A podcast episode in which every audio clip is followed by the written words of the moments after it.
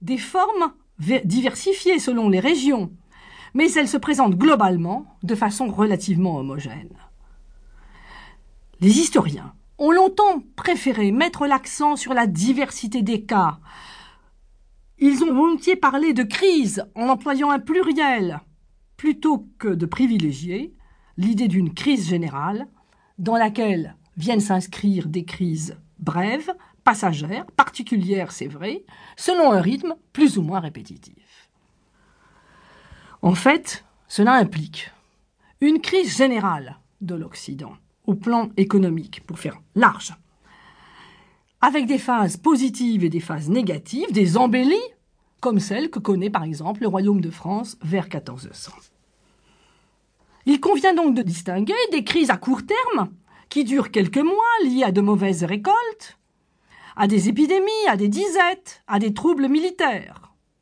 On peut prendre l'exemple de la ville de Toulouse, dans la première moitié du XVe siècle. Elle connaît la peste qui se renouvelle de trois ans en trois ans environ, avec des pointes. Et la ville est en partie vidée de sa population. En 1422, elle connaît des troubles monétaires avec une flambée des prix qui affame les plus pauvres. Et en 1438-1439, la ville est attaquée par des routiers que dirige le redoutable Rodrigue de Villandrando. Le blocus, la peur, les compositions financières avec les routiers perturbent le commerce pendant au moins une dizaine d'années. Enfin, en 1442, pour clore le tout, un terrible incendie détruit une partie de la ville. Les Toulousains alors, acculés et affamés, écrivent au roi qu'ils ne pourront pas payer leurs impôts. C'est une crise qui dure, vous le voyez, dans le cas de Toulouse, pratiquement toute la moitié, la première moitié du XVe siècle, mais qui s'inscrit surtout pour Toulouse comme ailleurs, dans une stagnation économique essentiellement liée à l'effondrement des revenus agricoles. On ne sait pas à quel moment cette crise économique a commencé.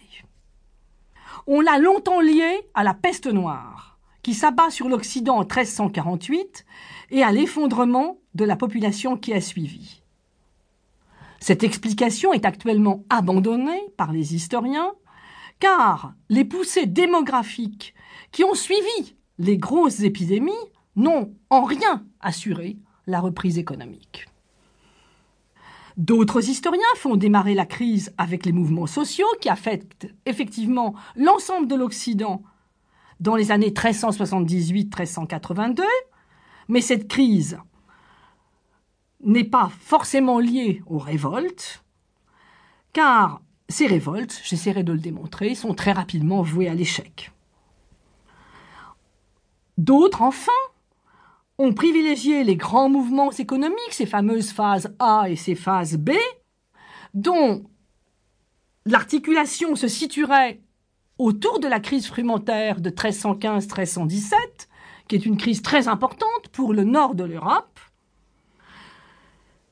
et qui serait le passage de la période d'expansion dont nous avons vu les données dans les cours précédents, avec cette accélération du XIIIe siècle, donc passage d'une période d'expansion à une période de récession sur le long terme. Toutes ces explications à l'échelon européen sont loin d'être satisfaisantes. Par exemple, pour les pays du Midi, ils ne connaissent pas ou guère la crise frumentaire de 1315-1317. Ils connaissent en revanche une très forte crise frumentaire en 1374-1375. Donc il faut beaucoup nuancer tout cela.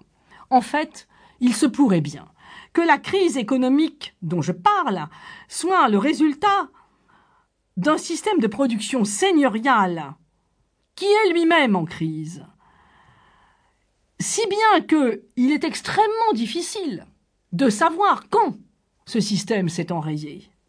Faut-il le dater de l'arrêt des défrichements vers 1230-1240 pour l'ensemble de l'Europe, avec quelques exceptions bien sûr?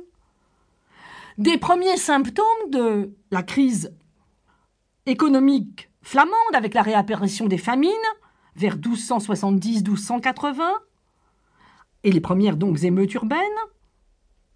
En fait, cette mutation du système seigneurial, ce système